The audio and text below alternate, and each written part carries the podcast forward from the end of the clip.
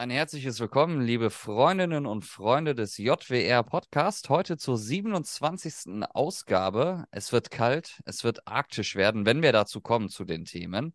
Aber es gibt vielleicht Neuigkeiten aus der Gouache-Welt. Daniel, was gibt's Neues? Da gab es Nachrichten. Neuigkeiten, jein. Also es kamen ein paar neue Sachen raus. Es gab ja vor kurzem ähm, eine weitere Anhörung oder eine Anhörung im ähm, Kongress in den USA und äh, Grush und noch ein paar andere Leute haben da Aussagen gemacht, recht interessante Aussagen. Es soll jetzt heute und hier nicht das Thema sein. Durch äh, die ganze Geschichte allerdings bin ich wieder so ein bisschen auf das Thema Roswell aufmerksam geworden, denn viele der Aussagen, die Grush getätigt hat, auch schon im ersten Interview, das er da gegeben hat, die haben mich so ein bisschen ja an, an diese ganze Roswell Area 51 Sache erinnert oder mich wieder drüber nachdenken lassen. Es hat mich wieder drüber nachdenken lassen, sagen wir es mal so. Denn vieles, was man schon seit Jahren auf dem Schirm hat, ich bin sicher, du kennst die Roswell-Geschichte, den Roswell-Vorfall ähm, und, und was da so, was da passiert ist. Ich glaube, so grob hast du es bestimmt auf dem Schirm, ne? Was da dieser, dieser angebliche UFO-Absturz. Ich kann es gleich nochmal ein bisschen so ähm, zusammenfassen.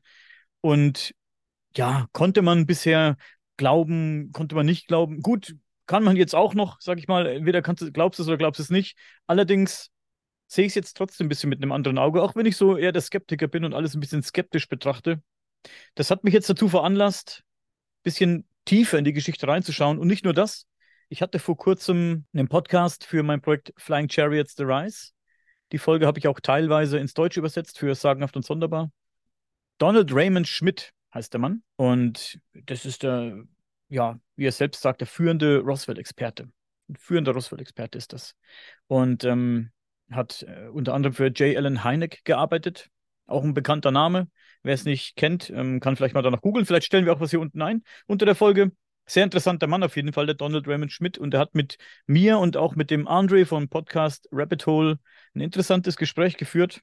Und mit Dustin natürlich vom Podcast. Und da ging es unter anderem um, oder hauptsächlich um Roswell, um das Thema Roswell, zumindest in meinem Gespräch mit ihm.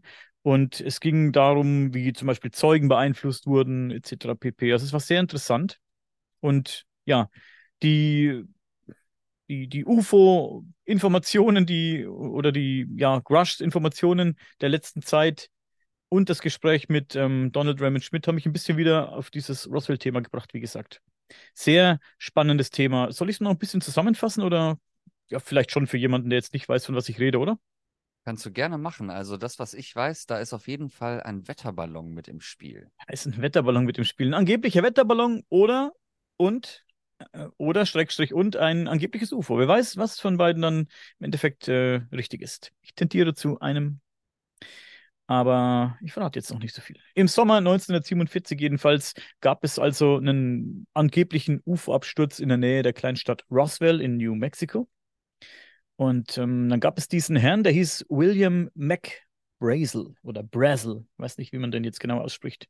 Der fand auf der Foster Ranch, die etwa 100 Kilometer nordwestlich von Roswell lag, Trümmerteile eines, ja, oder, oder sagen wir Trümmerteile unbekannten Ursprungs. Und kurze Zeit später hat er Gerüchte gehört über angebliche unbekannte Flugobjekte, die dort in der Gegend hin und wieder gesehen werden äh, worden sein sollen. Und ähm, daraufhin und auch aus einem anderen Grund, erzähle ich später noch ein bisschen was darüber, ähm, hat er den Sheriff von Roswell kontaktiert und hat ihm eben von seinem Fund erzählt, hat ihm die Sachen gezeigt. Der Sheriff, der fand das äh, so interessant, dass er, oder wichtig, dass er das beim Roswell Army Airfield angerufen hat und hat die Informationen weitergegeben. Dieser McBrazel hat, glaube ich, auch äh, vorher, ähm, Leute, wer es genau weiß, schreibt es bitte in die Kommentare, bei einem Radiosender angerufen, der später in der Geschichte auch noch wichtig wird. Ob ich den jetzt hier erzähle, weiß ich nicht, äh, aber den Teil. Aber ist in der Geschichte auch wichtig. Und der Radiosender fand es, glaube ich, erst nicht so interessant, erst später. Gut, ähm, weiter geht's. Er hat eben, der Sheriff hat eben bei diesem Roswell Army Airfield angerufen und die Informationen weitergegeben.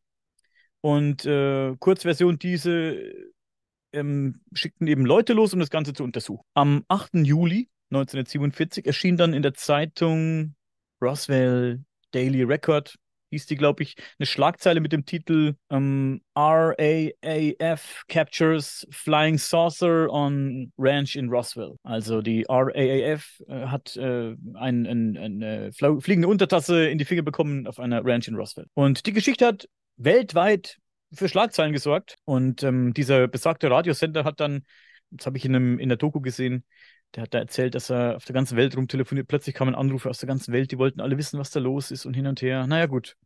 Doch äh, schon, ich glaube, 24 Stunden später hat das Militär, das Militär hat übrigens diese Meldung rausgegeben, dass sie eine fliegende Untertasse in ihrem Besitz haben.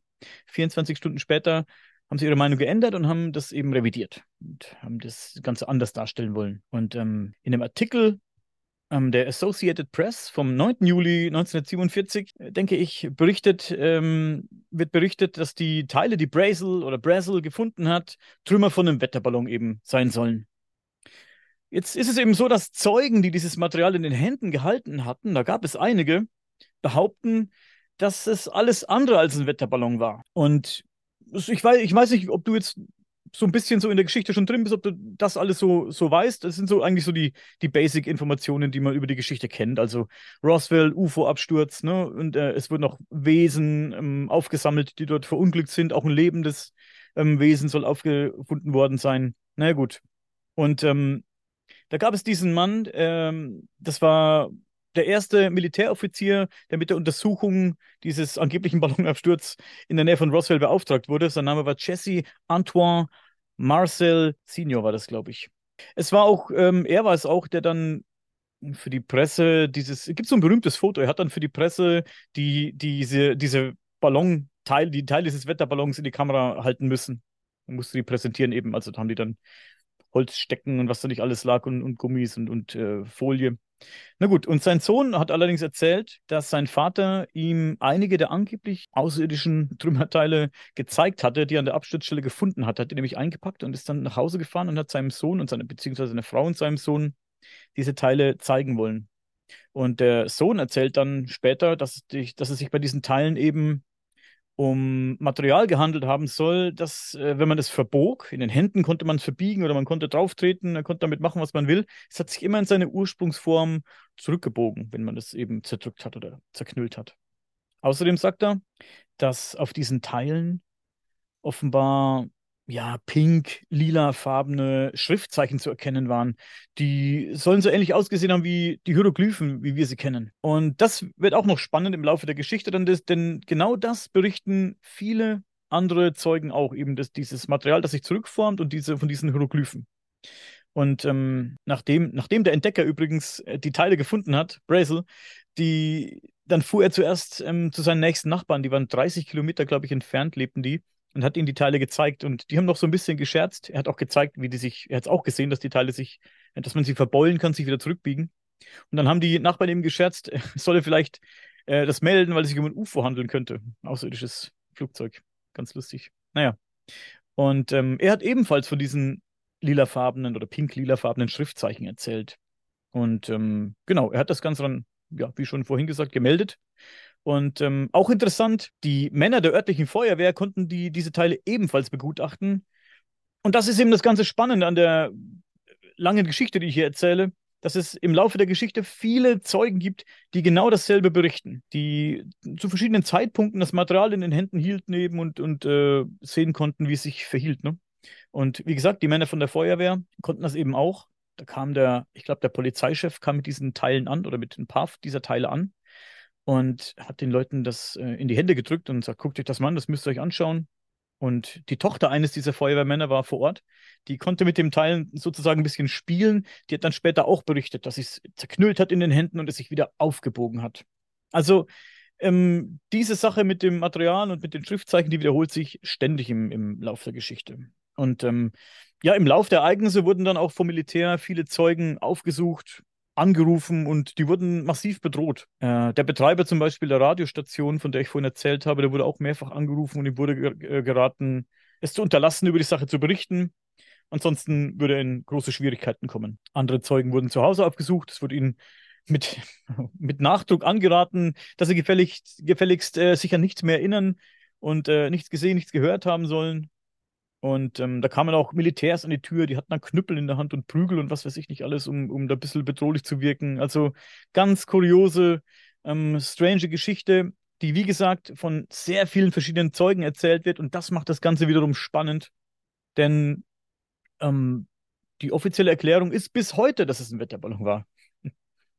Und ähm, auch Brazel, dieser Entdecker der Teile, war ich glaube, der war eine Woche lang verschwunden. Er wurde von der Luftwaffe abgeholt und er wurde auch dort ähm, auf irgendeiner Basis, ich weiß gar nicht mehr wo, wurde er festgehalten für eine ganze Woche.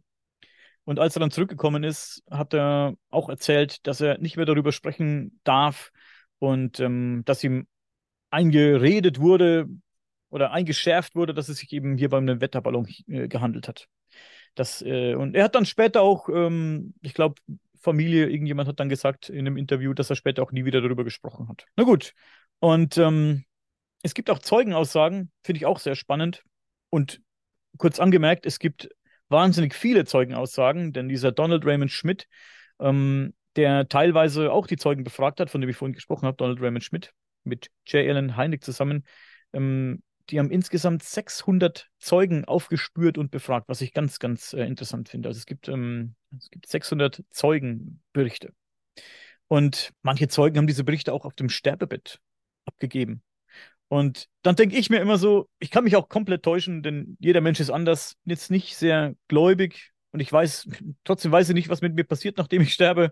Und ich denke mir immer so, wo ist der letzte Ort, an dem du eine echt heftige Lüge erzählen willst, würdest du, ich weiß nicht, wenn du auf dem Sterbebett liegst, weiß nicht, wie du das siehst, auch wenn ich jetzt nicht wirklich gläubig bin und nicht an den, den biblischen Gott glaube und, und dann an die ganzen Geschichten, die da darin stehen, glaube ich schon an was Höheres. Ich weiß nicht, ob ich an Karma glauben soll oder an, an, wenn jemand Böses tut, ihm dann auch Böses widerfährt am Ende. Reden wir von der Hölle etc. pp. Da glaube ich jetzt nicht wirklich dran. Aber ja, lange Rede, kurzer Sinn. Ich weiß nicht, ob ich auf dem Sterbebett in meinen letzten Zügen liegen würde und dann noch eine, eine fette Lüge aufrechterhalten würde oder lügen würde, weil dann habe ich keinen Grund mehr. Ne? Also mir kann dann nach sowieso nichts Schlimmeres mehr passieren. Ich sterbe eh. Na gut. Du, du vielleicht nicht, aber so Charaktere wie Donald Trump, die würden sogar auf dem Sterbebett vielleicht lügen.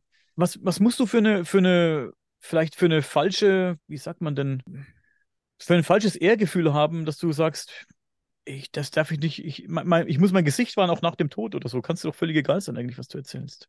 Oder sagen wir es mal so, es gibt ja wahrscheinlich auch Menschen, die auf dem Sterbebett dann liegen, die dann umgeben sind von Menschen, die derjenige, der stirbt, der diese Menschen vielleicht gar nicht mag. Das gibt es ja auch, dass die Angehörigen dann da stehen, obwohl man die vielleicht nicht mag. Ja. Und dann kann ich mir auch durchaus vorstellen, dass der ein oder andere, der dann kurz davor ist, dann von dieser Erde zu gehen, dass der dem einen oder anderen Angehörigen vielleicht auch nochmal einen Spruch drückt, der vielleicht auch eine Lüge ist. Das kann also sein. Ich kann mir schon vorstellen, dass das im, im Todesbereich sozusagen gang und gäbe wahrscheinlich ist. Bei Familienverhältnissen, die ein bisschen schwieriger sind. Mhm. mhm. Ja, ja, das, das kann natürlich sein. Aber hier geht es ja um eine Sache, ja, die weltweit irgendwelche Kreise gezogen hat und ähm, wo offensichtlich viel gelogen wurde. Ne? Also es wurden ja, die hätten sie auch dabei belassen können, das Militär, einfach zu behaupten, es wäre ein Wetterballon gewesen und einfach darauf scheißen können, was die Zeugen und die Leute da erzählen und, und darauf pochen können oder warten können, dass die Leute sich eben selbst lächerlich machen. Denn viele wurden eben der Lächerlichkeit preisgegeben und viele haben sich auch lächerlich gemacht. Auch wenn es vielleicht im Endeffekt gestimmt hat, wer weiß schon. Und nein, aber sie haben dann äh, es vorgezogen, Leute zu bedrohen, massiv zu bedrohen und äh, Leute wurden auch mit dem Tod bedroht, also ganz offensichtlich mit dem Tod bedroht. Ich kann mich da an jemanden erinnern, von dem erzähle ich gleich auch noch ein bisschen was, glaube ich. Der wurde auf der Basis wirklich massiv, ähm, ja, der wurde auch der Tod angedroht. Und ähm, auch die Leute, die zu Hause an der Haustür besucht wurden, denen wurde gesagt, ähm, wenn ihr die Klappe nicht haltet, ne, kriegt ihr einen Schädel, ähm, haltet, haltet's Maul, wenn, wenn, wenn es nicht äh, fertig bekommt, dann kann es sein, dass man in der Wüste vielleicht irgendwann nur noch eure Knochen findet oder so. Also so, so, so massiv wurden die Leute bedroht, so um so eine wichtige Sache muss es sich gehandelt haben. Wie gesagt, hätte man das Ganze einfach auf sich beruhen lassen, hätte gesagt, es ist ein Wetterballon und hätte die Leute einfach quatschen lassen, vielleicht wäre da gar nicht so viel Aufsehen um die Sache ähm, aufgekommen. Vielleicht hat das Ganze ja die Sache noch interessant gemacht für die Leute, extra inter interessant gemacht, weil man dann vielleicht gesagt hat, hey, jetzt kommen hier Drohungen und, und äh, ständig ist irgendwo Militär unterwegs bei den Leuten, da muss ja irgendwas dran sein. Ist doch logisch, dass man dann das Gerücht entsteht, ne? Naja gut, ähm, Ein hochrangiger Ähm, General, ja. man, warte, man muss aber auch bedenken, in, in was für einer Zeit das ja auch passiert ist. Das war ja kurz nach Ende des Zweiten Weltkrieges gewesen. 47, ja. Und das war natürlich so gewesen, dass ich mich durch, mir durchaus vorstellen kann, ist, dass die Menschen, die damals in den Vereinigten Staaten gewohnt haben, die haben ja mit Demokratie über die Diktatur gesiegt in Europa. Und da war sozusagen ja wirklich Demokratie wirklich das absolut Beste, was es da gab in den 40er Jahren, womit die Welt in Ordnung gebracht werden konnte. Und mit dieser Demokratie geht ja dann auch diese freie Entfaltung auch in Amerika einher.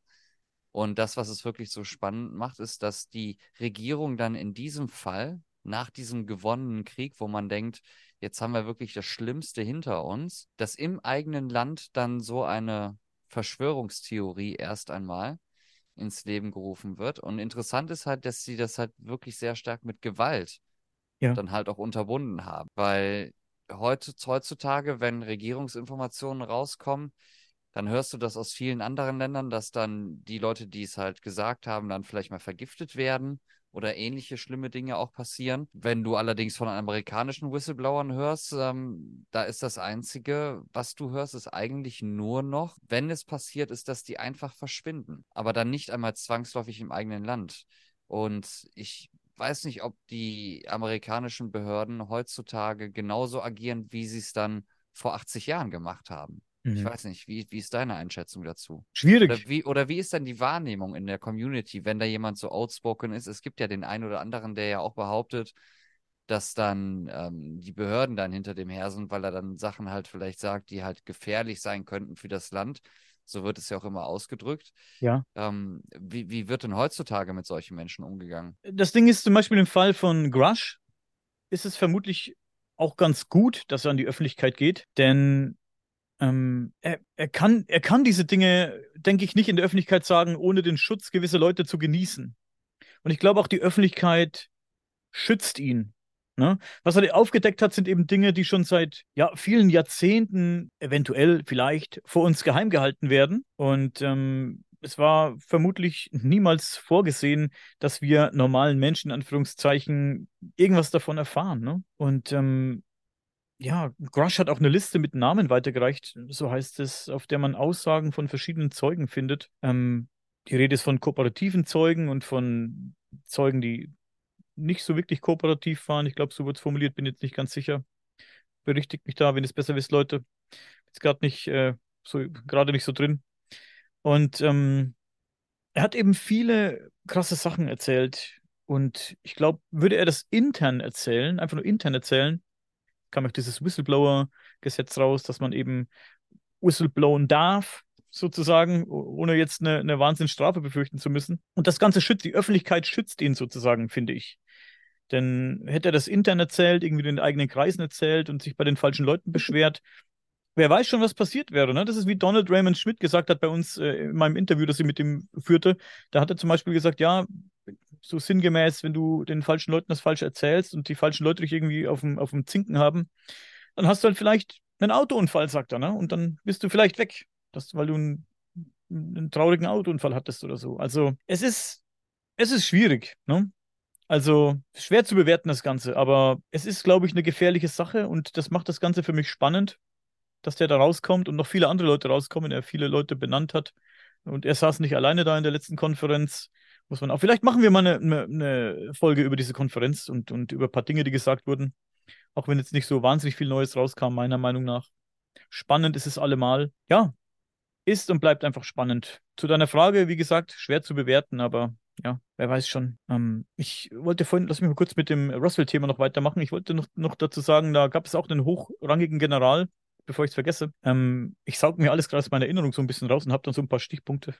Deswegen, falls ich hier was durcheinander bringe oder ähm, vergesse, berichtigt mich Leute. Alles kann man hier eh nicht erzählen. Die Geschichte ist so umfangreich und es gibt so viele spannende Zeugenaussagen. Das ist Wahnsinn. Also ich habe die letzten paar Tage auch auf Arbeit immer mal wieder was gehört, hier und da, mir, mir einen Podcast angehört und, und Dokus angeschaut. Das ist ja Wahnsinn. Also so tief habe ich früher nicht in die Geschichte reingeguckt, muss ich sagen. Also ich habe so diese Basic-Infos gehabt, aber ich das gehört habe, finde ich schon sehr spannend. Naja, dieser hochrangige General, den Namen habe ich jetzt auch nicht im Kopf, hat kurz vor seinem Tod gesagt, unter anderem muss man sagen, hat mehr gesagt, die Ballon-Story war eine bewusst äh, gestreute Fehlinformation des Militärs.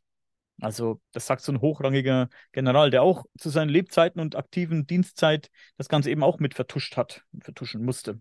Ne? Im Sterbebett liegend sagt er dann, es war eine bewusst gestreute Fehlinformation. Und Donald Raymond Schmidt hat im Interview gesagt, das sind gängige Methoden des Militärs. Das ist eine, eine gängige ja, Verdunkelungsmethodik, äh, die der, dessen sich das, das Militär eben ja, Kannst du den Satz nochmal wiederholen, Wort für Wort, was er gesagt hat? Es ist jetzt nicht 100% wortwörtlich, was ich hier sage. Ne? Also es ist, ähm, sagen wir, sinngemäß. Ne? Die Balance-Story war eine bewusst gestreute Fehlinformation. Okay, weil ich würde gerne mal diesen Satz oder das, was du dazu vielleicht auch noch weißt, vielleicht mal ein bisschen analysieren, mal tiefer ein bisschen da reingehen, weil dieser Satz alleine für mich sagt ja nur erst einmal aus, also vollkommen aus dem Kontext gezogen, wie du es ja auch sagst, ne? Das hat er so oder so ähnlich gesagt. Ich weiß ja nicht, was davor, was er gefragt worden ist beispielsweise oder was er davor oder danach noch gesagt hat. Aber nur dieser Satz für mich impliziert, nicht zwangsläufig, dass es sich hier um UFO- oder Alien-Thematiken handelt, sondern nur um Sachen, die die Regierung einfach nicht preisgeben wollte. Das heißt, das kann für mich auch bedeuten, dass es hier vielleicht um militärische Versuche ging, die schiefgelaufen sind. Mhm. Und dass dann natürlich äh, gesagt wird, hier, das darfst du nicht berichten, äh, darüber darfst du nicht sagen, weil wo befinden wir uns im Jahre 1947? Was steht als nächstes an? Der Konflikt zwischen den USA und Russland. Und da wird jede Menge getestet in den nächsten 20 Jahren. Und die werden mit Sicherheit auch schon direkt da schon angefangen haben, zwei Jahre nach Ende des Krieges. Beziehungsweise das war ja nicht einmal mit der Kapitulation von Deutschland, das war ja nicht das Ende des Krieges. Das ging in, in Asien ja noch weiter. Und da war die USA natürlich auch weiterhin involviert. So, und dann sind dann die ganzen Katastrophen natürlich dann auch passiert und entstanden mit den atomaren Folgen. Aber die haben sich in einer Zeit befunden, in dem die natürlich im Wettrüsten ganz, ganz weit vorne waren, die USA. Weil die natürlich auch sicher gehen mussten, allein durch den Krieg.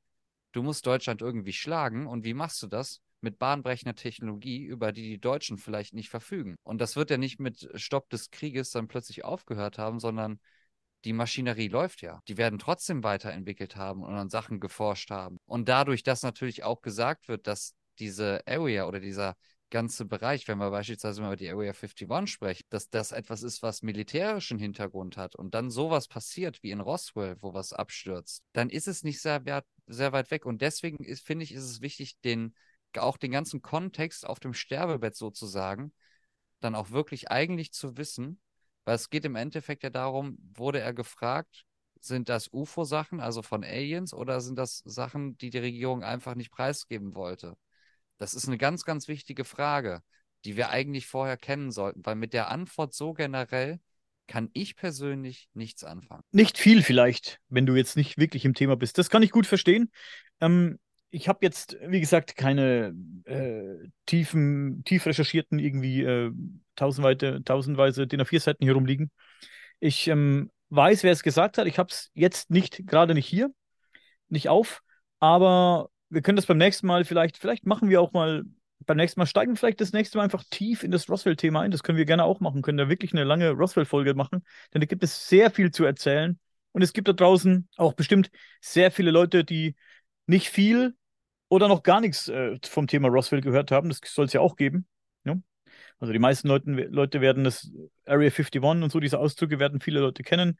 Aber so richtig tief in der Geschichte soll es ja auch Leute geben, die nicht drin sind. So wie ich das eben war. Nur, nur ein bisschen so Basic-Infos hatte. Und ja, lass uns dazu vielleicht mal was machen und dann werden wir dieses Zitat mal ganz aufrollen. Und wenn ich es richtig im Kopf habe, weist dieses Zitat schon auf ähm, Richtung Aliens hin. Aber gut, ähm, lass mal weitermachen hier im, im, mit meinem Text, bevor ich das Ganze alles hier äh, aus dem Kopf verliere. Da gab es noch diesen Frank Kaufman, der war damals angeblich, sagt man, ich weiß nicht, ob es so eindeutige Beweise gibt. Man, ich habe gelesen, da stand immer, er behauptet, er wäre Staatsfeldwebel in Roswell gewesen. Ähm, und er behauptet, dass er damals 47 in einer streng geheimen Einheit tätig war. Was genau die Arbeit beinhaltete, habe ich jetzt auch nicht auf dem Schirm, ist jetzt aber gar nicht so wichtig, denn ich will hier nur so eine kurze, einen kurzen Überblick verschaffen. Ne? Und er erzählt weiter, dass er damals zu der Absturzstelle geschickt wurde. Und zwar, das muss gewesen sein, kurz nachdem es, nachdem das Teil runtergekommen ist. Also die hatten dann auf dem Radar in ihrer Basis was beobachtet. Und das äh, Radarbild hat eben dargestellt, dass da jetzt auch was abgestürzt sein muss. Und da hat man die Männer hingeschickt und unter anderem war dieser Frank Kaufman dabei und sie fuhren an die Absturzstelle zu dieser besagten Farm, die ich eingangs erwähnt hatte. Und ja, dort angekommen sahen die Männer ein leuchtendes Objekt, das in der Erde im Sand steckte, so teilweise, also abgestürzt war. Er sagt, das war auf jeden Fall kein Flugzeug, das konnte man sofort erkennen. Das war kein Flugzeug, kein Helikopter, irgendwas derartiges. Es war auf jeden Fall was sehr Merkwürdiges. Und er erzählt, dass das Objekt ungefähr acht, sieben, acht Meter lang war und dass eine Seite des Objekts ähm, ganz böse aufgeschlitzt war, war aufgerissen. Und ähm, er sagt weiter, dass einer der Insassen dieses Objekts, ich glaube, er nannte es einfach Wesen, ähm, lag vor dem Objekt, ist offensichtlich aus diesem Riss rausgefallen. Ein Objekt hing auf diesem Riss, also halb drin, halb draußen aus dem, aus dem ähm, Flugobjekt. Und die beiden Wesen waren offensichtlich nicht mehr am Leben. Und man konnte aus der, sie sind nicht ganz hingegangen, nur so bis auf, ich glaube, auf was weiß ich, 100, 200 Meter irgendwie sind die rangegangen, ich weiß nicht mehr so genau. Und ähm, sie sagt, man konnte noch drei weitere Kreaturen erkennen, die sich im Objekt befanden. Ob die jetzt lebten oder nicht, habe ich jetzt nicht auf dem Schirm. Ich denke, eines hat man lebend ähm, gefangen. Ich denke, dass ich habe auch ähm, gehört in der Doku, glaube ich, gehört zu haben, dass äh, die, die, diese, ja, es waren mehrere am Leben, genau, es waren anscheinend mehrere am Leben, die haben sich an so Kisten festgekrallt und jetzt hat irgendein Soldat erzählt, dass die nicht loslassen wollten oder ein, ein, ein äh, Wesen wollte uns von so einer Kiste nicht loslassen und ein Soldat hat ihm eins mit dem Gewehrkolben verpasst, dass es losließ. Also das ähm, wurde auch nicht gut umgesprungen mit den, mit den äh, Piloten dieses Dings. Ja.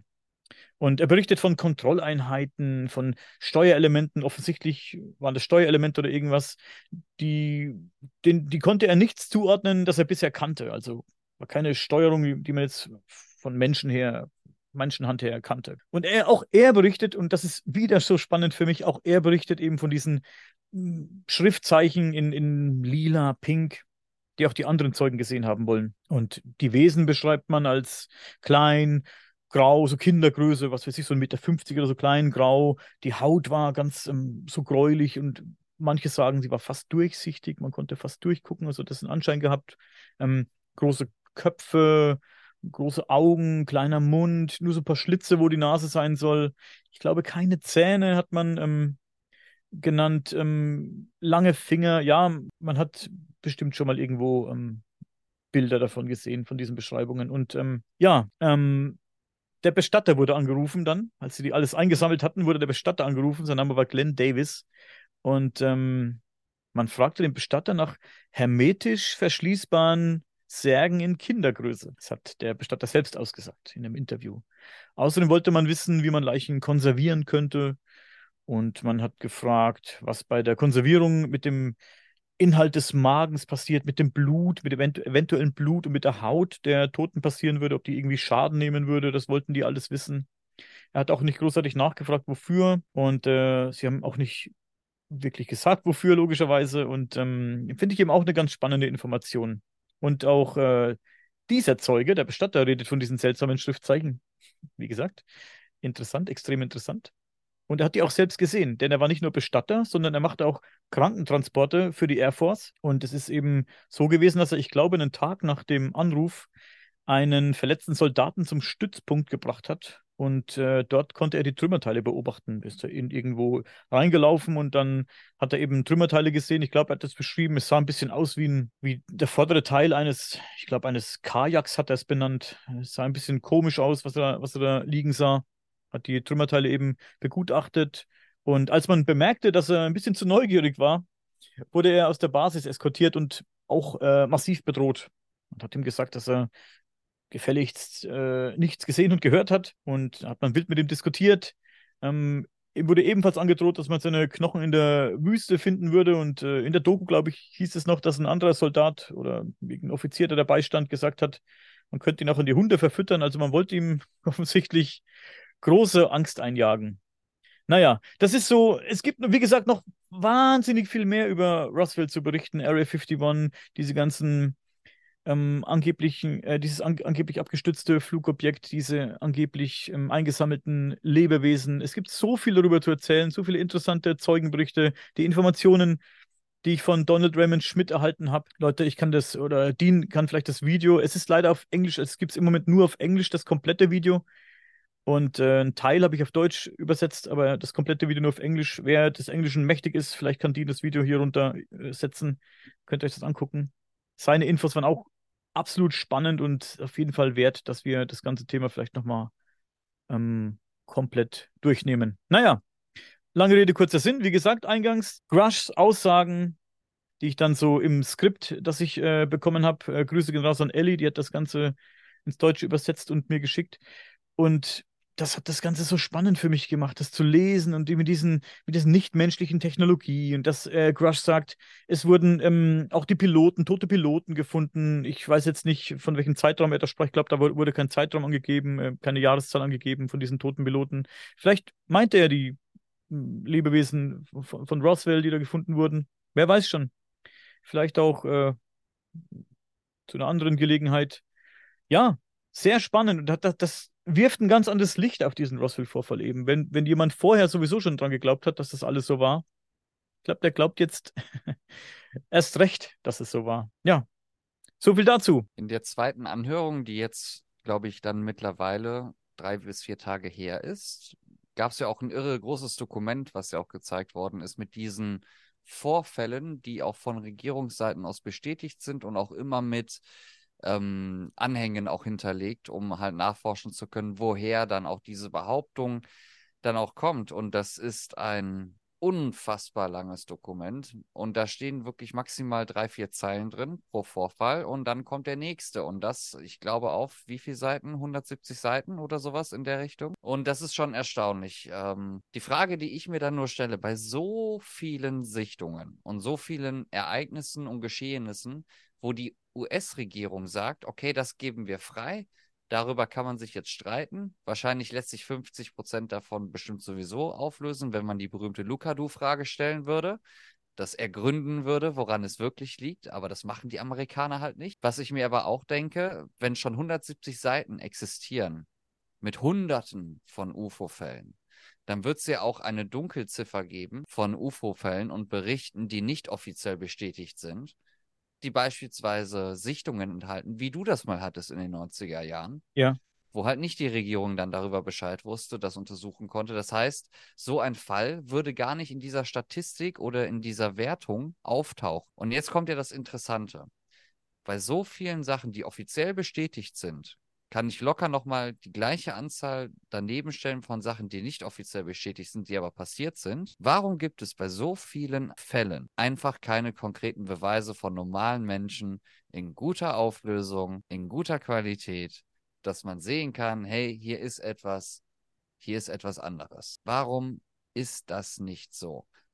Das, Weil das, denke ich, dann ist es doch klar, dann ist es fake. Ich glaube selber nicht, weil ich denke, da muss was draußen sein. Aber es ist so viel, was passiert angeblich. Und es ist auch so viel, was auch passiert, was aber nicht irgendwie offiziell aufgenommen wird. Und es gibt einfach nichts. Ich kann mir doch einfach nicht vorstellen, dass wenn das alles existiert, dass es noch nicht einen Menschen auf der Erde gab, der mal was gefunden hat, ein Artefakt oder so, darüber sprechen wir ja später, über Alien-Artefakte in der Arktis, das mal so fotogra fotografiert zu haben, das mal groß geteilt zu haben, weil sowas würde, auch wenn du das als normaler Mensch verteilen würdest in deinen sozialen Medien, das würde eine ganz, ganz große Runde machen. Warum passiert das nicht? Ich denke, du hast ja vorhin von dieser Dunkelziffer gesprochen, von Sichtungen, die vielleicht niemand meldet. Da hast du natürlich absolut recht. Diese, das, das gibt's, es gibt wahrscheinlich wahnsinnig viele Sichtungen, die keiner meldet. Die Leute sehen und sagen, ich, wem soll ich es erzählen? Ich sag's lieber nicht, weil die halten mich hier für einen Idioten jetzt, wenn ich das raushaue. So ging es mir auch teilweise. Ich habe ja von meiner Sichtung, als ich 16 Jahre alt war, lange niemandem was erzählt. Und wenn ich es dann mal erzählt habe, vor zig Jahren, dann wurde auch oft gelacht und die Leute haben sich lustig gemacht. Und ja, und schon gar nicht willst du dich in der Öffentlichkeit irgendwie mit, mit deinem Klarnamen lächerlich machen, denken sich viele. Ne? Du willst ja nicht irgendwo die, zur Zeitung gehen und sagen, hier, guck mal, was ich gefilmt habe. Du weißt von 10.000 Leuten, die sich angucken, 8.000 glauben es eh nicht, die schütteln mit dem Kopf und sagen, was ist das für ein Verrückter, ne? Wer weiß, was er da gemacht hat. Äh, dann kommt noch dazu, dass heutzutage das Faken recht einfach ist mit der du machst selbst Bilder mit der KI, man kann Videos mit der KI erstellen. Du weißt, was mit der KI möglich ist. Und heutzutage traue ich wirklich keinem UFO-Video mehr, das ich selbst irgendwie gemacht habe, wenn, wenn ich es wenn ich's machen würde. Ich habe dir letztens, hey, Dean, wir haben letztens das Video angeguckt, das, das ich gemacht habe. Das haben wir uns hier zusammen angeguckt. Ähm, ich habe ein Video gemacht am Himmel, weil ich ab und zu den Himmel abfilme, also aus, die, aus diesem Grund, seit ich die, äh, mit dem Typen gesprochen habe, von dem, der dieses äh, Projekt hat, die Invisible Highway und der den Himmel eben ab und zu abfilmt in Kurzvideos in Zeitlupe. Und so habe ich es auch gemacht, habe was eingefangen. Was es war, weiß der Teufel. Es schaut sehr interessant aus. Du kannst es, glaube ich, bestätigen. Es ist interessant. Aber was es war, wie gesagt, weiß der Teufel. Das könnte eben alles und nichts sein, ne? Also wir waren uns ziemlich einig, dass es kein Insekt ist. So, jetzt gehen wir zu einem Video irgendwo hin und sagen, hey, guck mal, was ich gesehen habe, das ist ein UFO. Das ist ein UFO. Es ist irgendwo schon ein UFO, nur klar, weil es unbekannt ist. Du weißt nicht, was es ist. Aber du denkst dir halt, genau wie ich, wem soll ich dieses Video zeigen? Was, was mache ich mit diesem Video, was ich da gefilmt habe? Ich habe es bei Facebook mal hochgeladen, wollte ein paar Meinungen hören von Leuten. Es kann ja eh keiner sagen, was es ist. Deswegen denke ich mir dann, wenn ich was filme, wie viel Sinn macht es denn, das irgendwo hinzugeben und, und äh, Leute zerbrechen sich den Kopf, äh, was es gewesen sein könnte. Ne? So viel Sinn sehe ich halt persönlich nicht drin, die Sachen, die ich filme, jetzt irgendjemanden großartig zu, zu übergeben. Denn ähm, kann dir niemand sagen, was es ist. Wenn du irgendwie so ein, auf dem Bildschirm so ein Objekt siehst, was zwei Millimeter groß ist und da in wahnsinniger Geschwindigkeit durchs Bild fliegt, ja, was war es? was war es denn? Ne? Aber lass uns doch mal ein bisschen tiefgründiger da einsteigen. Ich stimme dir da voll und ganz zu, wenn es um Fotos oder Videos geht, dass natürlich, dass wir jetzt in einer Zeit angekommen sind, wo das halt nicht mehr so leicht überprüfbar ist, ob es sich hier um was Richtiges, Echtes handelt oder ob es halt ein Fake ist. Was allerdings interessant ist, wie du das auch beispielsweise von dem Vorfall berichtest mit diesen glühenden oder lilafarbenen Schriftzeichen. Ähm, ich möchte jetzt nämlich mal direkt da einsteigen in das Thema, vielleicht nicht direkt die Arktis-Thematik, aber es gibt nämlich einen Unterpunkt und zwar wurden auch in der Arktis angeblich Alien-Technologien gefunden. So, und ein, einer dieser Punkte ist nämlich unter anderem diese, diese Thematik der Alien-Schriftzeichen, die dort angeblich gefunden worden sind. So, jetzt nehmen wir mal die Arktis raus und ersetzen das durch den berühmten Vorfall mit Schriftzeichen, die lilafarben waren, auf etwas, was, wenn man es auseinanderzieht, sich dann halt wieder wie Flabber sozusagen dann wieder in die Ursprungsform macht. So. Ja. Allerdings gibt es alle auch, auch Behauptungen in der Arktis, wo dann seltsame Metalllegierungen gefunden worden sind, ganze UFO-Wrackteile oder auch einfach nur außerirdisches Werkzeug. So. Wie außerirdisches Werkzeug aussieht, da hat keiner irgendwie eine Ahnung von, aber es wird behauptet, dass das schon gefunden worden ist in der Arktis. So, warum sollte das dann nicht woanders in Nordamerika nicht auch schon mal gefunden worden sein? Etwas Unerklärliches, weil für mich geht das nicht weit genug, beziehungsweise man muss unterscheiden zwischen digitalen Beweisen und haptischen, echten Beweisen, weil digital, das, da bin ich bei dir, da kann ich nicht vertrauen. Aber haptische Beweise, was zum Anfassen, was man wirklich sehen kann, wo es sich um einen Gegenstand handelt, so wie wir das als Gegenstand definieren, wir Menschen. Ja. Das ist für mich sehr, sehr rar gesät, aber es werden gleichzeitig auch Behauptungen aufgestellt, dass sowas natürlich dann auch schon mal gefunden worden ist oder dass das von der Regierung dann zurückgehalten worden ist. Aber es gibt keinen Menschen von den derzeit 10 Milliarden und wie viele Milliarden von Menschen vorher schon gelebt haben, es gibt keinen, der irgendwas aufgehoben hat, für die Familie weitergegeben hat, wie es mit ganz vielen anderen Gegenständen aus dem Haushalt beispielsweise ist, sind, wo man sagt so, ja, hier, den Schrank, der ist von 1810. Der stand schon da, den, der, mein Uropa hatte den schon. Der hatte den von seinem Uropa. Es wurden so viele Sachen weitergegeben über Generationen von Generationen. Da war nicht einmal ein komisches Teil aus dem Alien-Bereich da, was jetzt die Runde machen würde. Das existiert gar nicht. Das sehe ich halt leider auch. Das, da gebe ich dir recht, ja. Ich gebe dir da recht auf jeden Fall. Das ist schon irgendwo merkwürdig. Es gibt, es gibt ein paar so Dinge, mh, hm, die der eine oder andere in Besitz hatte. Hast du gehört von diesem Roswell Rock? Da habe ich mal was drüber gemacht, der Roswell Rock. Das ist so ein Stein, der in der Nähe dieser Absturzstelle gefunden wurde. Roswell, also in, in der Nähe dieser, dieser Absturzstelle, wie gesagt.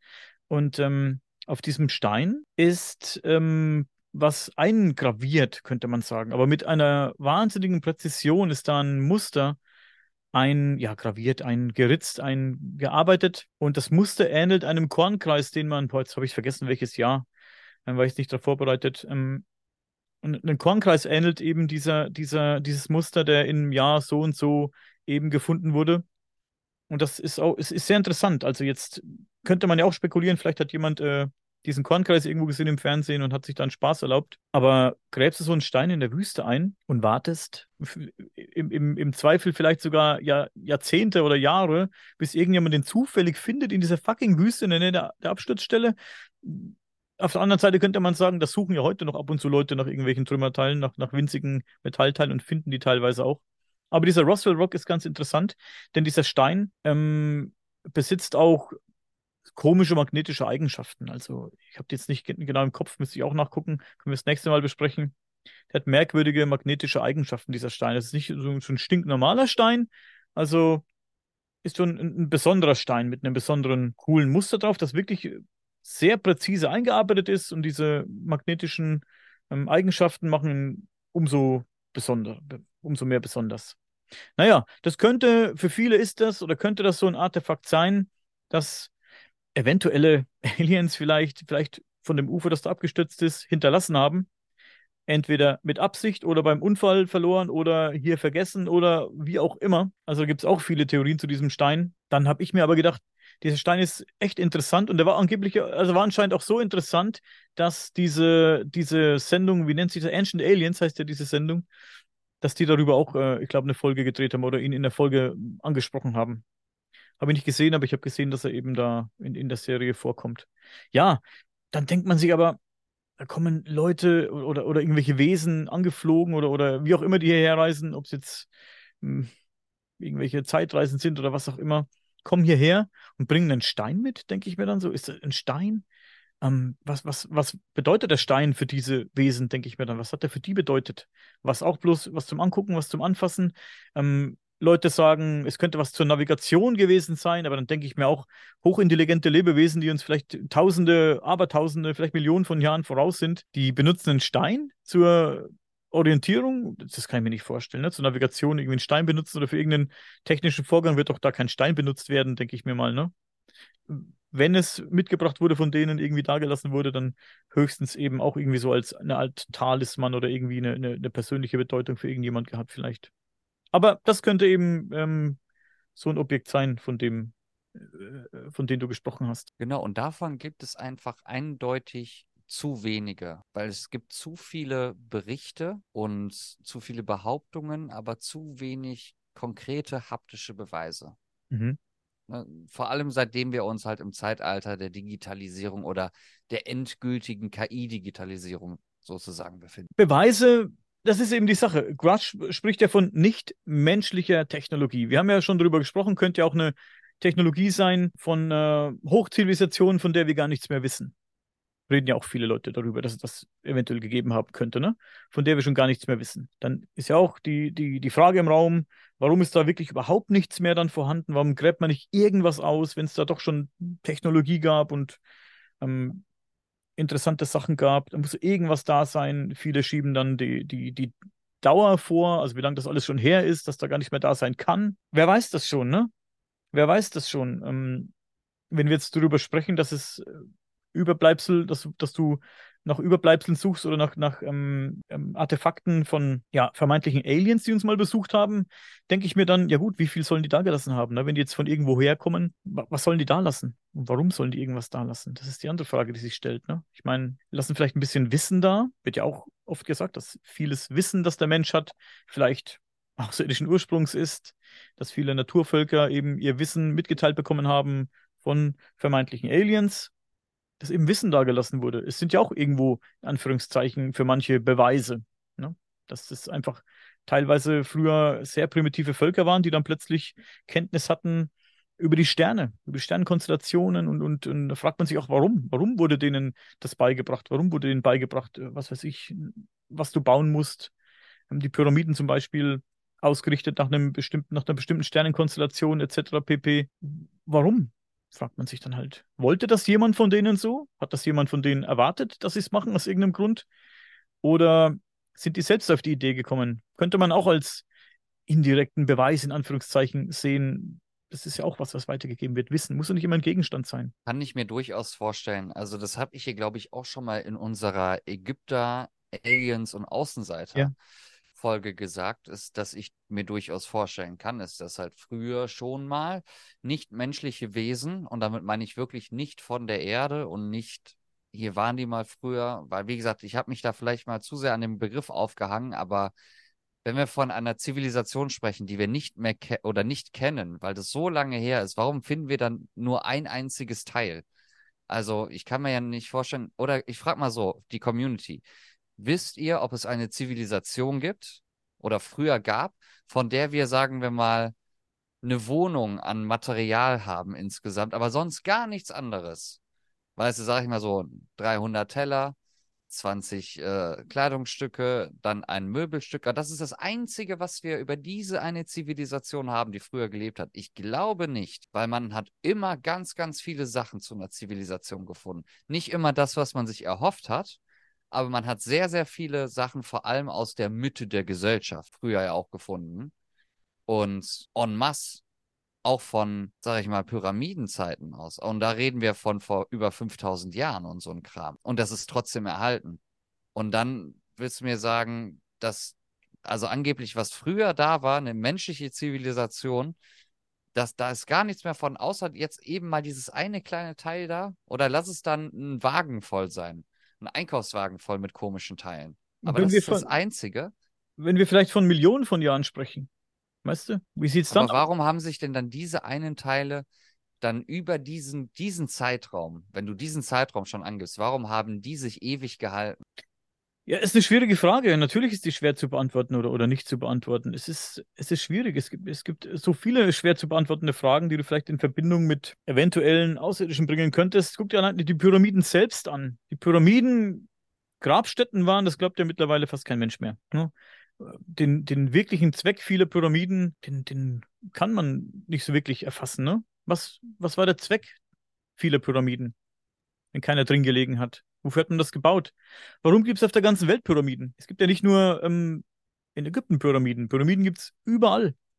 Ja, vielleicht auch aus ästhetischen oder praktischen Gründen, weil man die gleiche Frage stellen kann, warum gab es in Deutschland früher so viele Burgen? Aber warum baust du in Ägypten Pyramiden und dann zum Beispiel bei Dustin in Wisconsin, wo Dustin wohnt, mein Podcast-Kollege vom englischen Kanal, bei denen gibt es auch Pyramiden, ne? Gibt es so ein richtig abgestecktes Feld, kann man besuchen, kann man hinpilgern äh, und kann sich die, die Pyramiden von Wisconsin angucken. Ja, ich spannend. finde aber da nichts widersprüchlich dran, weil nur ist weil es wieder, nein, nein, nein, nein, aber nur weil es wieder, weil es Pyramiden sind, heißt das doch nicht, dass es exklusiv reserviert ist für das ägyptische Volk. Natürlich nicht. Aber warum war es, es gibt ja immer zeitgleiche Entwicklungen oder Zeitgeister, die dann ja. vielleicht rüberschiffen und dann sagen, ja, hier, machen wir hier auch.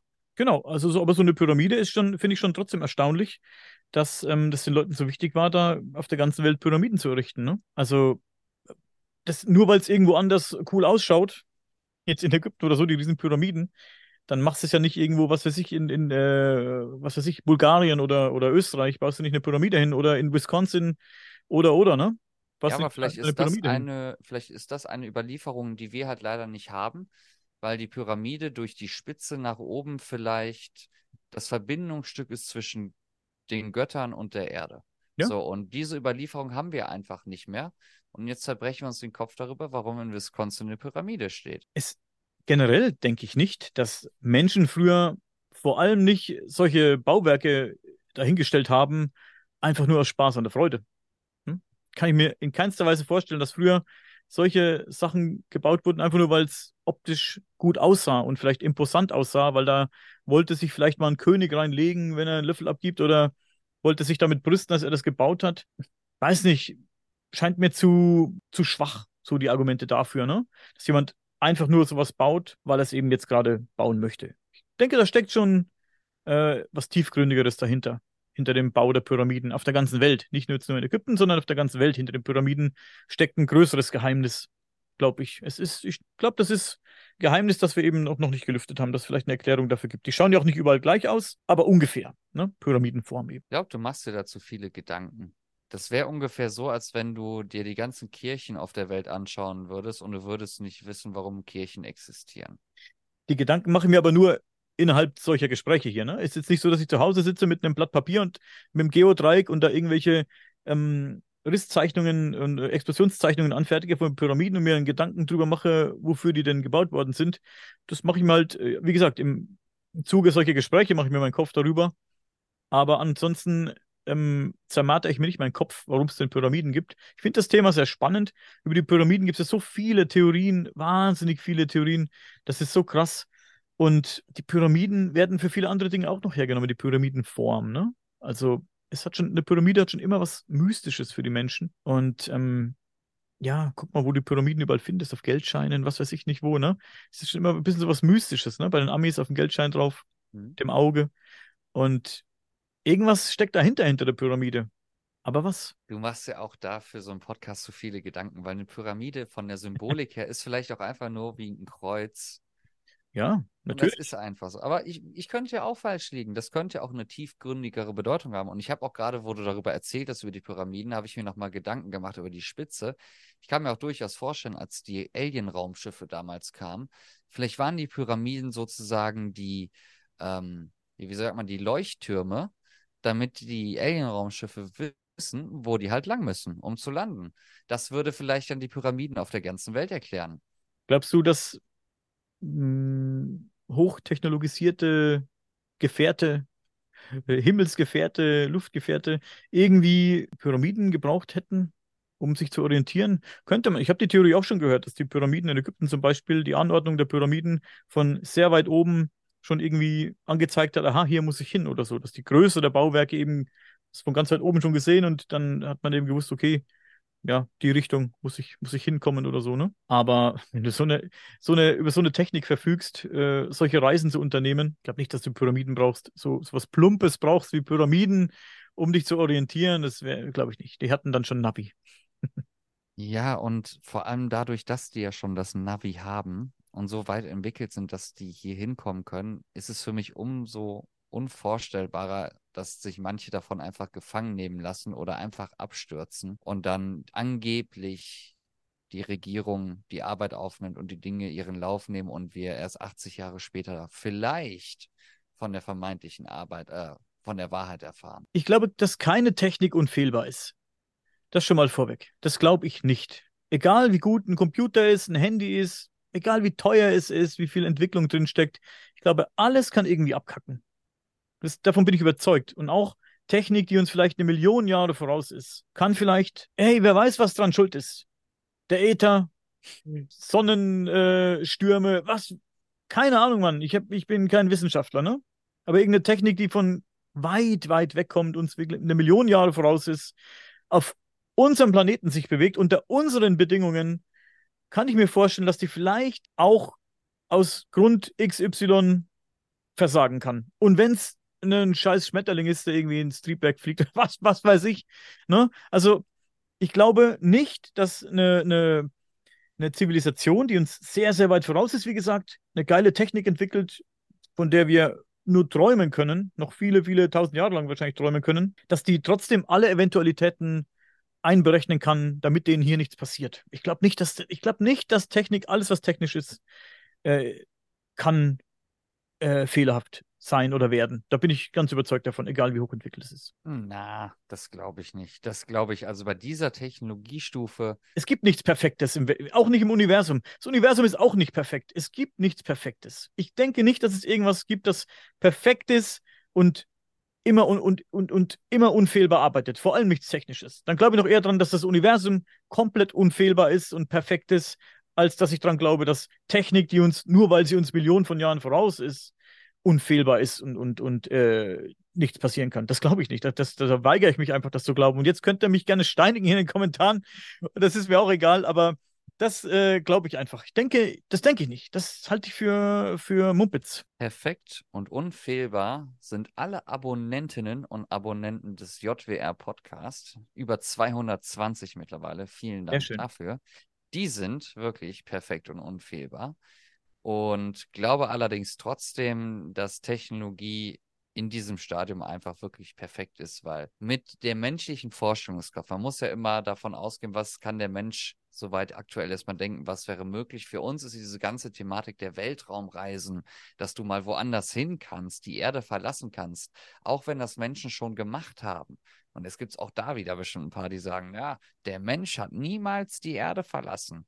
Das ist alles fake. Boah, wir müssen mal so einen NASA Deep Talk machen, wo es dann darum geht, wo Menschen angeblich herausgefunden haben sollen, wenn sie NASA Live-Videos sehen, die dann oben von der ISS dann gestreamt ja. werden, warum das fake ist, warum das in einem Studio stattfindet. Und das Beste ist, ich will es jetzt schon mal sagen, das ist einfach die geilste Behauptung, wenn früher Leute im Weltall unterwegs waren, vor allem Frauen, dann konntest du die Haare sehen, die so schön herumgewedelt haben in der Schwerelosigkeit, in der perfekten Schwerelosigkeit. Und dann gibt es dann die Behauptung, dann siehst du dann diese Livestreams von der ISS, wo dann auch Frauen gezeigt werden und die Haare bewegen sich gar nicht oder kaum bis gar nicht. Und letztens hat auch einer irgendwie von der ISS mal einen Ball fallen lassen oder so eine Kugel. Das habe ich gesehen, ja. Die einfach runtergefallen ist, was einfach nicht hätte sein dürfen. So, und dann denke ich mir, hm, weil es ist ja egal, woran du denkst. Die Existenz von Aliens, das ist ein schwieriges Thema aber auch an, an eine Sache, wo du eigentlich denkst, ja klar, das ist doch Realität. Da oben schwebt irgendwo die ISS rum mit ganz vielen Menschen aus ganz, ganz vielen verschiedenen Nationen. Immer schon. Und das ist vielleicht fake. So. Aber. Was machen wir denn da? Weil wir, wir versuchen, wir können nicht das Unerklärliche erklären. Und wir lügen über das, was wir angeblich schon erreicht haben. Die Sache mit dem Ball, die du angesprochen hast, die habe ich auch gesehen. Er hat so einen Ball, den lässt er fallen, dann fällt er runter. Du, du, du Du kannst aber nicht hundertprozentig sagen, dass es nicht so sein soll, dass der jetzt da scheinbar nach unten fällt. Oh, doch, doch, doch, doch, doch. Ist es, also, das kann, kann man, das, doch sagen. Das kann man doch sagen. Also, da, da so, oben, ja? ja? da oben ist ja wirklich diese Schwerelosigkeit. Hat er vielleicht einen Stups mitbekommen, der Ball mit dem Finger oder was, dass er in die Richtung dann. Wer weiß. Und selbst, und selbst dann würde das viel langsamer sein. Du siehst doch auch, wie die da manchmal durch diese Station dann gleiten und richtig schnell angeblich sind, aber trotzdem sind die nicht mal annähernd so schnell oder vergleichbar schnell wie jemand, der rennen würde. Weil das ist die Geschwindigkeit, wie der Ball runtergefallen ist. Und das darf nicht sein. Weil egal wie schwer die Geschwindigkeit, wie etwas fällt, Einsteinsche Theorie, alles im Universum ist gleich, gilt auch da, auch in der Schwerelosigkeit, unabhängig von dem Gewicht der Sache. Es fällt in einer Geschwindigkeit. Und selbst wenn, wenn er das, und das hat er ja nicht, du hast das Video ja gesehen, der hat ja. den einfach nur aus Versehen fallen gelassen. Würde niemals in so einer Geschwindigkeit, selbst wenn er das runterwerfen würde, glaube ich, nicht in dieser Geschwindigkeit runterfallen. Also denkst du, dass das alles äh, ein großer Hoax sein könnte? Oh, I don't know, man. I don't know, man. Ich habe da meine, meine Gedanken noch nicht äh, zu vollendet, weil das ist wirklich sehr, sehr schwierig. Ich kann mich damit anfreunden, dass Leute sagen, ich glaube an Aliens und ich glaube nicht an Aliens, weil das ist so weit weg von uns. Da kann man drüber streiten und da kann man am Ende des Tages rausgehen und sagen, ist mir eigentlich egal, was der andere denkt. Mhm. Aber hier reden wir über etwas Elementares, was 1969 ins Leben gerufen worden ist durch die Mondlandung. Natürlich gab es davor auch schon die ersten ähm, Menschen im All. Der erste Mensch im All war ja ein Russe, glaube Juri Gagarin, mhm. wenn mich nicht alles täuscht. Mhm. Und es wurden ja auch schon Expeditionen außerhalb unserer Atmosphäre sozusagen auch unternommen. Und 1969 kam dann die Mondlandung und alles andere danach hat sich hier aufgebaut. Ich glaube selbstverständlich, dass es Satelliten gibt, die durch das Weltall fliegen, die uns diese tollen Bilder präsentieren oder diese tollen Berechnungen zeigen, wo wir dann die Bilder hochrechnen können, dass das angeblich existiert. Glaube ich zu 100 Prozent dran. Ich glaube auch mein ganzes Leben lang daran geglaubt, seitdem ich zumindest mich ein bisschen mit Weltraum und der ganzen Thematik beschäftige, dass natürlich klar ist, die ISS ist real. Natürlich fliegt da oben was rum, weil ich auch weiß, dass auch scheiß Amazon-Satelliten da rumfliegen oder auch die scheiß Satelliten von Elon Musk. Also alles ist da oben. Warum soll dann ausgerechnet die ISS nicht da sein? Aber an was zweifelt man dann? An der Schwerelosigkeit oder an der Existenz der ISS? Das ist eben die Frage. Du hast in der ISS trotzdem nicht die Möglichkeit, das wie in Star Wars oder Star Trek so zu machen, dass du da normal laufen kannst. Weil dann wäre das kein Thema, aber es darf nicht passieren in dieser Schwerelosigkeit. Das ja. darf einfach nicht passieren. Es, es kann nicht passieren. Was sollte der Grund sein, dass jemand das Ganze faked? Weil die Kosten vielleicht zu hoch sind, dass man permanent da oben Leute hat. Das kann ich mir durchaus vorstellen, dass es aufwendig ist. dass man vielleicht in Frage, vielleicht die Frage stellt nach dem wirklich finalen Nutzen davon. Warum Weil zeigt man die Leute viele- überhaupt? Warum zeigt man die Leute denn überhaupt? Man muss die Leute doch gar nicht zeigen. Man muss den, man kann doch die Mission starten, mit oder ohne Menschen jetzt oder, oder dauerhaft Menschen oben oder nicht dauerhaft Menschen oben. Man muss Nee, das kann man ja Bevölkerung- nicht, das kann man ja nicht, weil es werden zum Beispiel Experimente an Bord der ISS durchgeführt, wo Pflanzen gezüchtet werden beispielsweise oder an Keimen und Bakterien gearbeitet wird, um herausfinden zu können, ob vielleicht äußere Einflüsse wie beispielsweise die Schwerelosigkeit oder andere Einflüsse von außen vielleicht eine Pflanze beispielsweise so manipulieren können, dass man dadurch ein neues Heilmittel entwickeln kann. Das heißt, du brauchst da oben definitiv Leute, die das halt warten, weil eine Pflanze muss gedüngt werden. Ja, das kannst du nicht mit einem Roboter machen, weil du musst ja auch dieses Gefühl dafür haben und diese ganzen Thematiken. Ich kann mir durchaus vorstellen, jetzt sagt der eine oder andere wieder, ja klar kannst du es mit einem Roboter machen, mit Sicherheit. Mit Sicherheit. Aber ich denke, dass es jetzt in dem Stadium, wo wir uns gerade aktuell befinden, da musst du noch jemanden haben, wenn solche Experimente durchgeführt werden, dass da jemand ist. Dann gibt es aber auch andere Aufnahmen, wo die dann Sport machen, wo die dann sich festschnallen oder auch dann durch die ISS fliegen. Und das steht dann wieder in diesem kompletten Widerspruch zu diesem einen Video, was ich gesehen habe. Jetzt kann man sagen, komm, das war jetzt nur ein Video, ist doch egal, weil der Rest wird schon stimmen. Aber das ist hier etwas ganz, ganz Elementares aus der Physik, was da einfach außer Kraft gesetzt wird. Aber Und es ist nicht erklärbar, es gibt ja es auch, nicht sein darf. es gibt ja auch Videos, die hast du bestimmt auch gesehen, wo so ein Astronaut so eine, so eine, sich so um die eigene Achse dreht, so wie so ein, wie so, oder wie so ein Salto macht. Und dann will man ja auch gesehen haben, dass da Drähte sind, an denen er befestigt ist, links und rechts an der Hüfte oder so, wie so ein Hüftgurt dran hat und dann dreht er sich so mit diesem äh, Stahlseil, mit diesem ja, unsichtbar gemachten Stahlseil.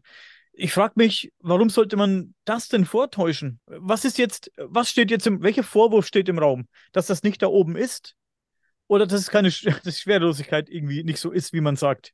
Oder nicht ständig da ist, wie man sagt? Was, was, was, welcher Vorwurf steht im konkret im Raum? Also ich sag mal so, wenn Isaac Newton niemals existiert hätte, dann hätten wir auch nicht die Schwerelosigkeit, weil die musste ja auch erstmal erfunden werden. Ne? Natürlich. Ja, aber Das wie gesagt, ich- welche, oh, was, von was reden wir denn? Welche, wel- welche Theorie wird denn angesprochen? Ja, es gibt halt, es gibt halt die zwei Probleme, weil du hast genau nämlich die beiden Punkte angesprochen. Es sind zwei Themen und je nachdem, was dir halt wichtig ist, kannst du dich ja streiten, weil genau bei diesen zwei Themen gibt es auch wieder zwei unterschiedliche Lager. Fangen wir doch mal an mit dem, wer könnte denn was davon haben, dass es halt gefaked ist? Nationalstolz, vor allem bei den Amerikanern und den großen Mächten. Nationalstolz spielt, glaube ich, hier eine ganz große Rolle. Was das mit der ISS betrifft, weil da ja viele Nationalitäten unterwegs sind, ich weiß es ehrlich gesagt nicht. Meine Welt ist gerade, was die ISS angeht und die Realität darum, ist auf den Kopf gestellt. Ich kann dir da nichts Konkretes zu sagen. Ich wollte das sowas ja selber nicht wahrhaben oder nicht sehen, weil ich natürlich an sowas ja auch glauben möchte. Aber sowas erschwert es natürlich. Weil das kann kein, auch kein, kein Zufallsprodukt sein. Nationalstolz, weiß nicht. Das ist doch so eine Sache wie mit der Schwerkraft. Das, ist doch, das wäre doch was ganz Unwichtiges. Äh, Gehen wir davon aus, dass es das nicht oder nicht immer gäbe, diese Schwerkraft. Aber man müsste einfach sich normal bewegen da oben aus irgendeinem Grund. So what? Was, was wäre das, Problem? Es, es ist ja kein Problem, aber Star Wars und Star Trek zeigen, dass es ja geht. Du kannst auf dem Raumschiff normal laufen, aber das ist nicht die Realität. Natürlich nicht. Und jetzt kann mir keiner sagen, ja, da war vielleicht der Ball in einer anderen Dimension im Paralleluniversum, Ja. wo Schwerkraft da war. Ich kann mir vorstellen, einer wird es bestimmt gesagt haben. Und wenn nicht, schreibt das überall bei Reddit rein. Ihr müsst das reinschreiben.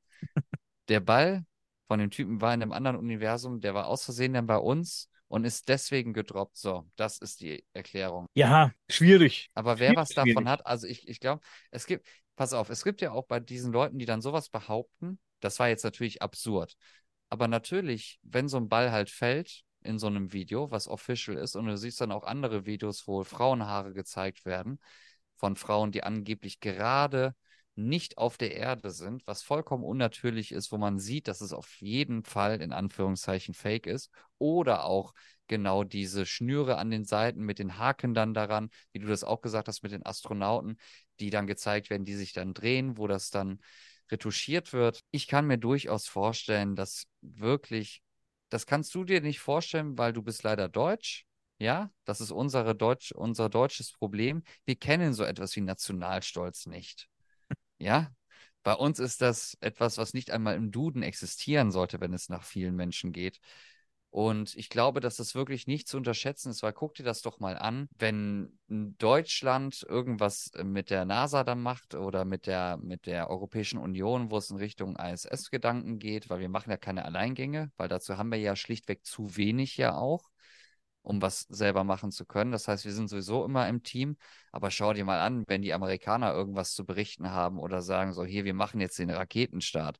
Was ist denn das Erste, was du siehst nach der Rakete und den Leuten, die reingehen? Die amerikanische Flagge. Und das siehst du überall. Und das muss vielleicht nicht mit der Definition des Stolzes zusammenhängen, wie wir das vielleicht definieren würden mit Nationalstolz. Aber ich glaube, dass es für die einfach eine absolute Selbstverständlichkeit ist, dass die amerikanische Flagge auch weltweit präsentiert wird, auch wenn es halt viel, viel Geld kosten mag. Das kann ich mir durchaus vorstellen, um einfach diese Marke aufrechtzuerhalten.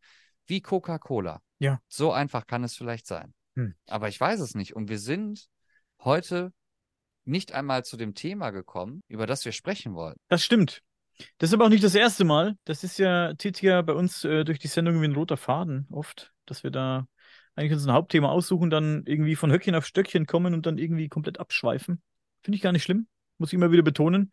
Finde ich gar nicht schlimm. Bin gespannt, was die Leute heute sagen zu dem Thema. Leute, wenn ihr mal eine, ich weiß, das Thema Roswell ist schon echt lange im Umlauf. Es gibt viele Informationen darüber, gibt viele Podcasts darüber, viele ähm, äh, Dokus darüber. Wenn ihr Bock habt, ähm, bisschen, dass wir ein bisschen tiefer in die Roswell-Geschichte einsteigen und ähm, da vielleicht ein paar Infos droppen, die man so vielleicht nicht so überall hört, ähm, habt ihr ein paar Sachen vom Donald Raymond Smith oder Schmidt noch auf Lager, äh, dann schreibt uns in die Kommentare. Und wir machen vielleicht mal eine Roswell-Folge. Fände ich ganz spannend, fände ich wirklich sehr spannend. Vor allem nach allem, was ich jetzt von äh, Raymond äh, Schmidt gehört habe und auch in den Dokus dann noch ein bisschen so gesehen habe und so, was ich nicht so wusste. Ich gehe davon aus, wie gesagt, dass vielen so geht wie mir, die ein bisschen so Basic-Wissen haben zum Thema Roswell, aber dann vielleicht äh, so tiefgründigere Informationen vielleicht nicht haben weil es einfach auch nicht spannend genug war die ganze Zeit. Jetzt eben, wie gesagt, hat sich mein Denken ein bisschen gedreht, nachdem Grush da eben hervorkam mit diesen ganzen Infos. Finde ich das mega spannend. Und nicht nur Roswell, auch noch gibt es da noch mh, hm, ganz viele andere Geschichten, die jetzt für mich viel interessanter werden. Nicht nur Roswell. Können wir dann vielleicht in der Folge auch ansprechen. Ich bin, ich bin wirklich gespannt darauf, was sich daraus noch entwickeln wird, was da passieren wird in den nächsten Tagen und Wochen. Ich habe immer so das Gefühl, was diese ganzen unnat unnatürlichen oder unerklärlichen Phänomene angeht, so wie jetzt beispielsweise heute wieder Inhalt der Sendung. Das ist ungefähr so, wenn man das metaphorisch vielleicht sehen möchte, ist das diese ganze Alien-Thematik ungefähr so, du stehst als Mann da, gegenüber von dir steht eine Frau, die zeigt dann ihre Brüste und die sagt, komm her. Und du gehst als Mann darauf zu, aber sie geht, egal wie schnell du bist, in der gleichen Geschwindigkeit einfach weiter zurück, weil wir immer über Sachen sprechen, die nicht greifbar sind. Obwohl man sagt, so hier ist doch, hier ist doch angeblich, aber es ist einfach nicht greifbar. Und ich glaube, es muss wirklich mal ein ganz großer Knall passieren. Jetzt vielleicht passiert es ja mit Herrn Gosch. Ich bezweifle es. Ich bezweifle es wirklich. Aber ich sehe auf der anderen Seite auch dieses unfassbar lange Dokument mit diesen Sichtungen und Erklärungen oder eben Nicht-Erklärungen dahinter von Sachen, wo man halt nicht weiß, was es ist. Das steht auf der ganz krassen Gegenseite. Und die Frage ist, irgendwann entweder es muss ja irgendwann eine Bombe platzen, weil ich glaube nicht, dass es ewig so weitergehen kann, ist, dass man immer sagen kann, aus, von Regierungsseiten aus, das ist fake, das stimmt nicht. Ne? Die Gesellschaft entwickelt sich weiter. Das heißt, die Frage ist am Ende des Tages doch, wie lange kann eine Regierung sowas durchziehen? Ja. So, es gibt auch da wieder zwei Möglichkeiten. Die eine Möglichkeit ist, dass die Regierung sagt, und, und das stimmt alles, das ist die Voraussetzung, alles stimmt. Und die Regierung sagt trotzdem, nein, ist nicht, ist nicht, ist nicht. Die Leute forschen weiter. Und irgendwann kommt es vielleicht mal zu größeren, wirklichen Aufständen, weil viele Leute sich irgendwann mal für diese Themen interessieren. Und dann ist wirklich die Hölle los. Das wäre die eine Seite, dass die Regierung das trotz dessen, weil es stimmt, dann sagt, nee, ist fake. Was ist die andere Möglichkeit? Was ist, wenn trotzdem gar nichts stimmt? Und die mit Fug und Recht behaupten, ja, da sind unerklärliche Sachen, aber das hat nichts mit Aliens zu tun. Trotzdem werden sich die Gesellschaften dahin entwickeln und irgendwann aufständisch werden und dann mehr Antworten einfordern. Das Erstaunlichste ist immer noch für mich, weil Präsidenten der Vereinigten Staaten ja angeblich auch Zugriff darauf haben, auf diese ganzen Unterlagen und dass das alles früher passiert ist. Wir haben ja in der Gouache-Folge ja explizit eigentlich darüber gesprochen, wer entscheidet denn, wer über welche Informationen verfügen darf.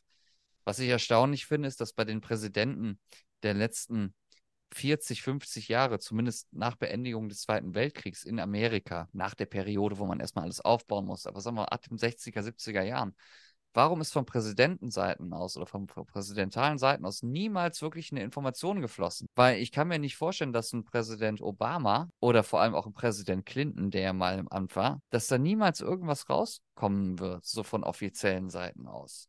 Ich kann mir vorstellen, dass so ein Hardliner wie George W. Bush, der war ja bei Jimmy Kimmel zu Gast, der wurde da ja auch gefragt, ne, gibt es Aliens ja oder nein? Und er sagt ja eisern, ich sage da gar nichts zu. Das ist bei so jemandem nachvollziehbar. Aber auch mit der Gesellschaft wandeln sich auch die Präsidenten. Und das heißt, auch andere Generationen kommen davor. Und ein Präsident Obama, von dem, wie er sich gab, ich rede jetzt nicht von der Politik, die er betrieben hat, sondern von dem alleinigen Auftreten her, ist unfassbar modern. Und dadurch, dass er auch so unfassbar modern gewirkt hat, wird er auch modernere Gedanken gehabt haben als ein 8000 Jahre alter Joe Biden, der eine Gesellschaft vielleicht anders betrachten würde, als wie Barack Obama dann. Und dass da bisher noch nie was offiziell geflossen ist an Regierungsseiten, weil eben auch, ich kann mir nicht vorstellen, dass da nur zehn Leute Bescheid wissen, weil das wird eben weitergetragen über Generationen und, und über Zuständigkeiten. Dass da niemals offiziell was gekommen ist, das kann ich mir wirklich nicht vorstellen. Das denke ich eben doch. Ich denke, dass es nur wenige Leute sind, die diese Geheimnisse kennen, eingeweiht sind in diese Geheimnisse. Vielleicht noch ein paar kleine, bisschen Fußvolk eingeweiht ist, dass man unter Umständen vielleicht leicht beseitigen kann oder ruhig stellen kann. Aber ich denke nicht, dass Informationen, nehmen wir jetzt mal das Thema UFO als Beispiel, ich glaube nicht, dass solche Informationen zu einem Präsidenten durchdringen würden. Glaube ich nicht. Ich kann mir nicht Aber vorstellen, zu wem dringen sie durch? Zu wem dringen sie durch? Das bleibt in Militärkreisen irgendwo, äh, irgendwo stecken. Da gibt es dann, ja, der Geheimdienst etc. pp, die Militärs, die, die hohen Militärs. Ich glaube nicht, dass der Präsident informiert werden würde, wenn es um UFOs geht. Das, das, sind, das sind die Leute, deren Namen wir nicht kennen würden, vermutlich, wenn ich irgendein Whistleblower daherkäme und die Namen ausspucken würde. Denn dann sind die Leute auch nicht irgendwie antastbar. Wenn jemand aus den eigenen Reihen den Namen nennt, sind die auch nicht antastbar. Einen Präsidenten kannst du entführen im Zweifel. Den kannst du entführen und kannst ihn so lange irgendwie, äh, was weiß ich, äh, die Eier in den Schraubstock klemmen, bis das ausplaudert, das Geheimnis mit den UFOs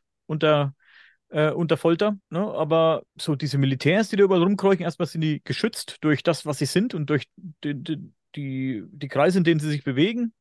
Ja, natürlich wird der, wird der Präsident auch stark bewacht. Ich will gar nicht sagen, dass es einfach wäre, einen Präsidenten zu entführen, aber es ist natürlich, äh, ist natürlich nicht unmöglich, ne? den sich zu schnappen. Wenn du im Militär irgendwelche Leute davon wissen, weißt du gar nicht, wer das ist. Da ist es einfach, und das, man will bestimmt auch keinen irgendwie irgendwo sitzen haben, der all diese UFO-Geheimnisse oder was weiß ich, irgendwelche Geheimnisse weiß, der eben auch greifbar ist für eventuelle Leute, die sie den schnappen könnten, um, um ihn auszuquetschen. Ne? Das kann ich mir nicht vorstellen, dass der Präsident einen Ordner irgendwo im Schrank hat, in dem die ganzen Sachen stehen, von denen Grush eben spricht. Ne? Das, das sagt er ja auch nicht. Ne? Also nicht jetzt, dass mich jemand hier falsch, falsch versteht. Das sagt Grush ja auch gar nicht. Aber das kann ich mir nicht vorstellen, dass da ein Ordner steht, irgendwie eine rote Mappe steht, hier UFO-Geheimnisse seit der letzten 90 Jahre oder so. Das wäre, das glaube ich nicht, dass, de, dass dem das einer sagen würde. Stell dir vor, Joe Biden wüsste über diese ganzen UFO-Geschichten Bescheid. Und wie lange ist ein Präsident mindestens und höchstens im Amt, weißt du?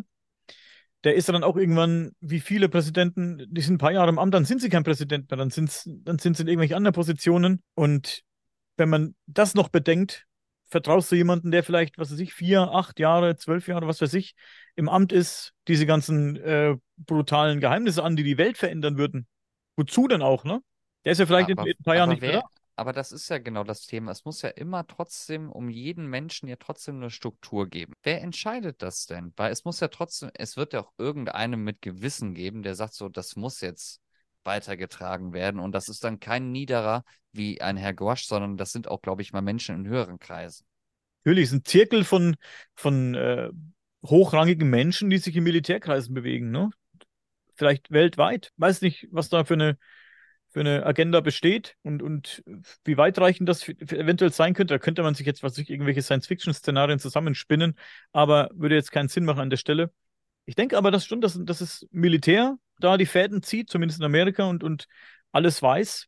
der Geheimdienst und dass da gar nicht so viel in Richtung des Präsidenten und wer auch immer darunter ist, äh, dahin kommt. Das an, an den, an Präsidenten. Wie gesagt, für mich würde das gar keinen Sinn machen, ähm, dass der Präsident was weiß, wenn der im Zweifel nach vier Jahren schon wieder weg ist oder so ne? oder nach acht.